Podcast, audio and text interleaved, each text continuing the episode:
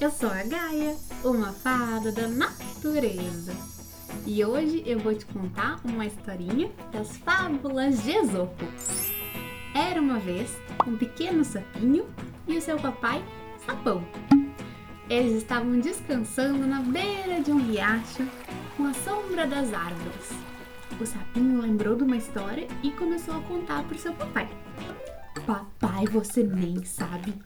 Eu vi um monstro esses dias. Ele era maior que uma montanha.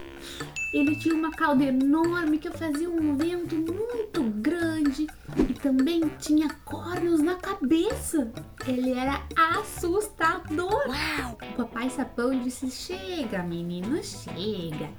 Esse aí que você tá falando que é o monstro horroroso é só um boi do nosso vizinho fazendeiro. E ele nem é tão grande assim.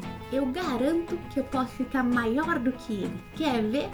E nesse momento o papai sapão começou a aspirar um monte de ar e começou a encher o seu peito.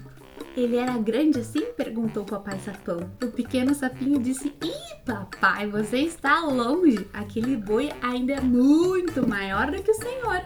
Então, o papai sapão encheu mais o seu peito, respirando e colocando mais ar para dentro.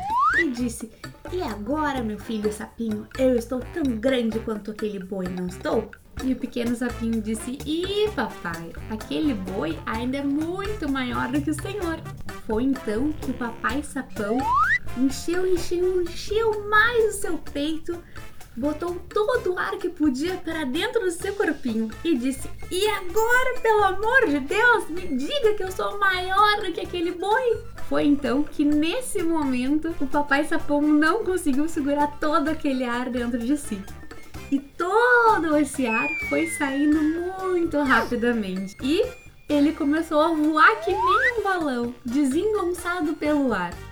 O pequeno sapinho, vendo seu pai voando no céu, disse: Puxa vida, o boi era maior que o senhor, mas com certeza não conseguia voar desse jeito.